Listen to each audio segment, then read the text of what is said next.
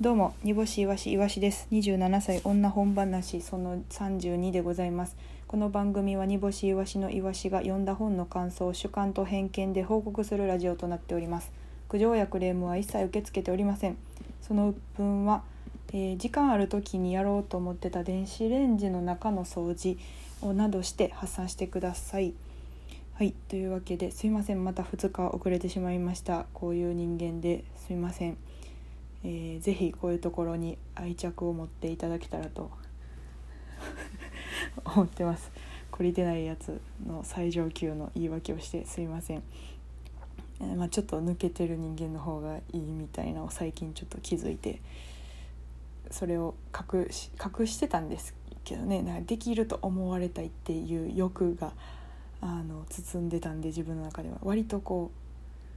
うできませんでしたっていう雑魚感を本当にちゃんと雑魚いのであれば雑魚感を出していった方が周りがついてくる気が最近ちょっとしましてですね。29にしてようやくそういう人間関係にも気づいてきたような感じがします。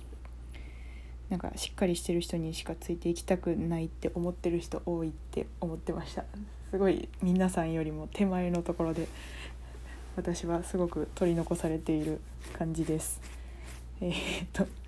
今日はというか、えー先週ですねトイブックスさんの方で、えー行きましたという話をしましたけれども、まあ、あのあとですねあのトイブックスさんが、えーちょっと何日間かぐらいはあのなんて言うんでしょう SNS 上で音沙汰なかったというか私が「え煮干しいわしのイワシです」って言ってトイブックさん行ってで「わあありがとうございます」って言ってくださってで SNS とか載せていいですかって言ったんで、まあ、もしかしたらちょっと目目に留まってるというか煮干しいわし喋ってんじゃないかなって思ってくれて探してくれたりとかいうその 気象いいねあのなんか期待というか。えーはあったんですけれども自意識過剰なところがあったんですけれども特に2日3日なくてですね。あちょっとこれほんまに挙動不審できしょかったんかなってちょっとあの反省をしていたところあのなんとリツイートしてくださいましてありがとうございます。なんかたうんなんかわこちらもわちゃわちゃしてしまいましたみたいなあの100点の すごく嬉しいいいこと言っていただいてはいありがとうございます。もうねあそこの空間には何回だって行きたいのではい。なんかリセットされる感じなんですかね。滝みたいな感じですね。滝。はい。滝行というか滝あのみたいな感じですね。小学校の時箕面の滝に大阪にあるねちょっと上の方にあるんですけど箕面あの菅田将暉が生まれたとこですけどに滝があるんですけど、まあ、猿もいて。でそれまあ言った大阪の小中とかって結構小中学生ってみんな社会科見学ん？社会科見学じゃないか？何を学ぶんや？社会では学ばへんけどその林間学校じゃないけど。林間学校でもないですね。なんて言うんだろう？あれあれなんで行った？遠足でいいかな？遠足にうん行って。であのやっぱあの時ですらそのリセットされた感じはありましたね。もう11年生きた中で何をリセットすることがあるんやとかって思うんですけど小5ぐらいだったので。やっぱなんかリセットされた感じがあるというかその感覚に近い感じというかトイブックスさん、はい、頭がもう完全に本の方にこう集中していってすっきりっていう感じですね。あのサウナもねそんな感じですよね。失礼に値してなかったらいいですけどこれ。滝とサウナと一緒って言われて嫌やったら申し訳ないですけどサウナもあの結構その、まあ、皆さんサウナって多分普通に暑いの我慢して入るだけのところと思ってると思うんですけどね。そうじゃなくて、えーサウナに入ります。暑いの我慢して汗かきます。で水風呂パッシャン入ります。で水風呂入って上がった後にですねえっ、と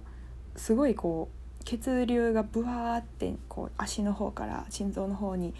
手の先から心臓の方にブワーッと血流が戻っていく感覚があるんですけどそれがもうすごい気持ちよくて。でえっ、とその感覚が病みつきになってその感覚がすごいその頭をリセットしたりとか考えてることとかをこうなんやろうシャットダウンしたりとかしてすごくこう記憶力が上がったりだとか精神的に落ち着いたりとかなんかそういうのがあるんです。でその感じですよね。なんか瞑想とかも一緒だと思うんですけど私は瞑想とサウナをしてますが、まあ、最近してないですね。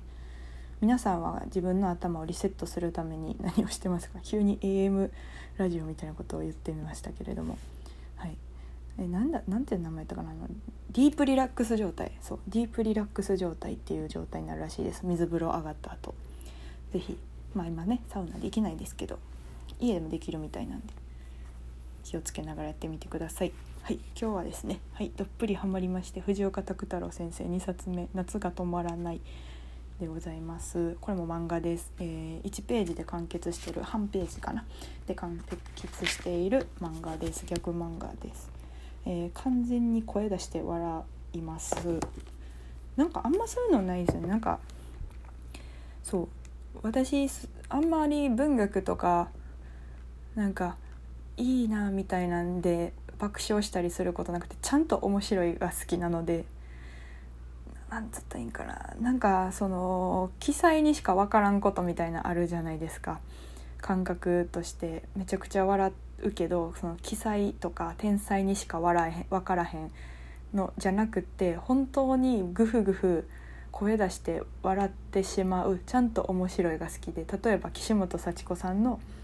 えーと、根に持つタイプ」っていうエッセイとかね。あれも声出して浅井亮さんのエッセイとかも声出して笑うんですけど。なんか、えーとお笑いをしようとしお笑いとか人を笑かそうとちょっと面白いなみたいなレベルのえー、レベル？ん？ちょっと面白いなっていうカテゴリーのエッセイの中やったら私はガチで笑かしに来てるエッセイの方が好きなので。えでもあのそうじゃなくて例えば日常のねあの一つの一コマのところをと,、えーと、抽出してそれをすごい風流やなとかさいいなとか思う時もあるじゃないですか。その感覚もめちゃくちゃわかるんですがエッセイとか漫画とかに関しては爆笑したいっていうのがありましてだからなんかこういうど真ん中面白いが大好きですね。で、えーと、この藤岡拓太郎先生も先週も喋りましたけど、えーと、2010年のあれですね、えーと、スリムクラブさんを見て、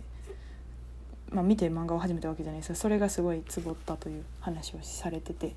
やっぱりこのあのこれ何？一応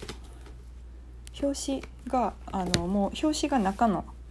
えーと「夏が止まらない」っていう1ページ漫画が表紙になってるんですけどまあいいかなこれは「おばちゃんワンちゃん撫でてもいいですか?」と道で歩いてる子供連れのおかお父さんかの絵とでワンちゃん連れてるおばちゃんの絵があって子供が「おばちゃんワンちゃん撫でてもいいですか?」って聞いておばちゃんが「もちろんいいわよ」って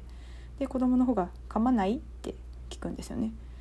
でそれに対して、えー、次のコマでその おばちゃんが「噛む」って言うんですけどあの普通噛まないって言ったら「まあまあまあ噛まないわよ」みたいな。あのそんなちっちゃい子は噛まないわよとかこの子人慣れしてるから噛まないわよっていうのが言ったら定説じゃないですけれども普通なんですがあの躊躇なく噛むっていうこの 裏切られ方というか。もうこの表紙見てああもう最高最高って思いました。はい。えー、なんかねこれ私はなんか読みながらあこういうことがしたいのになってお笑いでってめっちゃ思いました。絶対できひんのですよね。こういう笑いが私は一番面白いと思ってるからこそどうやって漫才やコントでそれを表現しようかって思うとちょっと難しいって思っちゃいましたね。例えばそのこの中のコマこの中のページのを例えばネタにするって考えた時にやっぱりなんか漫画で読むとめっちゃおもろいんですけど多分ネタにしたら半減しちゃうんですよね。絶対おもろいのに。絶対おもろいのになんかやっぱネタにすると半減しちゃう感じがすごいしちゃうんですよね。でもこういうことが一番面白いって思ってるからなんかすごいうん。悲しいじゃないですけど悲しいというかなんかなんかどどうやったらいいんやろうってめっちゃ思いました。感覚としてはなんかえっとゆうちょのネタが一番これに近いことができてる気がします。またちょっとグレーモヤでやった動画がもらったんでちょっとそれまた YouTube 上げようと思ってるんですけど。ゆうちょ銀行を使うことがなんだかって思ってる感覚みたいな人にはあってでもでもそれを何？悪いとかじゃなくてゆうちょ銀行だけすごい特別感あるじゃないですか。まあ、うちらの漫才であるんですけどゆうちょ銀行だけ特別感あってその特別のの、えーと、銀行を使っていることがななんだかなって思う感覚みたいなんをなんかすごいうまくネタに落とし込めたなって。あもともと煮干しが言ってくれたんですけど発想は。すごいネタにうまく落とし込めたなって思って。だからあのネタの感じめちゃくちゃおこがましいですけどなんかこれがすごい私の紙本なので「夏が止まらないが」こんなことがしたいに一番近づけれたんがあれな感じがするんでなんかもっともっと突き詰めてやっていきたいです。これは誰にも教えたくない本です。はい、あのもし藤岡先生ファンの方がいらっしゃったら、えー、お話ししましょう。はい、えー、メッセージも来てたんですがちょっと読む時間がないのでまた来週読ませていただきます。あと面白エッセイをちょっと読みたいのであの今中島ラモさんのエッセイをもあのおすすめしてくださったんですがもしよろしければ面白エッセイあれば教えてください。一応岸本幸子さんとか穂村博さんとかはちょっと読んでます。はい。それ以外で何かあれば教えてください。以上本話でした。ありがとうございました。